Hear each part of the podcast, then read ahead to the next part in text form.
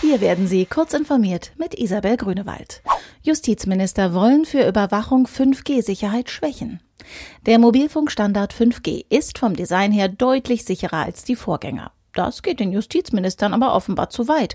Sie wollen verlangen, dass die 5G-Provider trotz der höheren Sicherheitsmaßnahmen Überwachungsdaten auch in Zukunft genauso umfangreich und in gleicher Qualität zur Verfügung stellen können wie bisher. Das berichtet der Spiegel unter Berufung auf eine Beschlussvorlage für die am Mittwoch beginnende Frühjahrskonferenz der Justizminister der Länder. Ähnlich hatte sich bereits der Antiterrorkoordinator der EU geäußert. US-Ausschuss nimmt Marktmacht von Tech-Giganten unter die Lupe.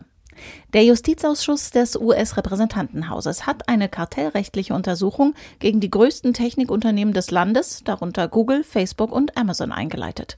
Nach Angaben der US-Zeitung Politico soll in der von US-Demokraten angeführten, aber parteiübergreifenden Untersuchung geklärt werden, inwieweit die Technikunternehmen eine besondere Monopolstellung erlangt haben.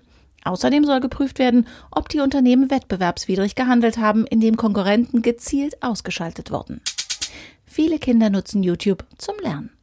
Die Videoplattform YouTube dürfte eine der meistgenutzten Apps auf den Smartphones von Kindern und Jugendlichen sein. Aber nicht nur Eltern fragen sich wahrscheinlich oft, was schauen die sich da eigentlich an?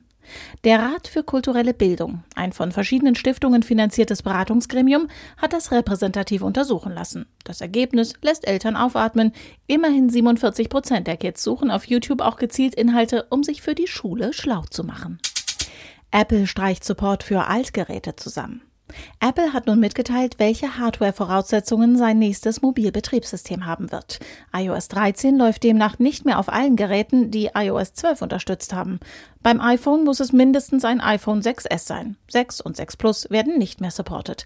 Dafür bleibt es dabei, dass man das iPhone SE auf die neueste Betriebssystemversion upgraden kann. Diese und weitere aktuelle Nachrichten finden Sie ausführlich auf heise.de.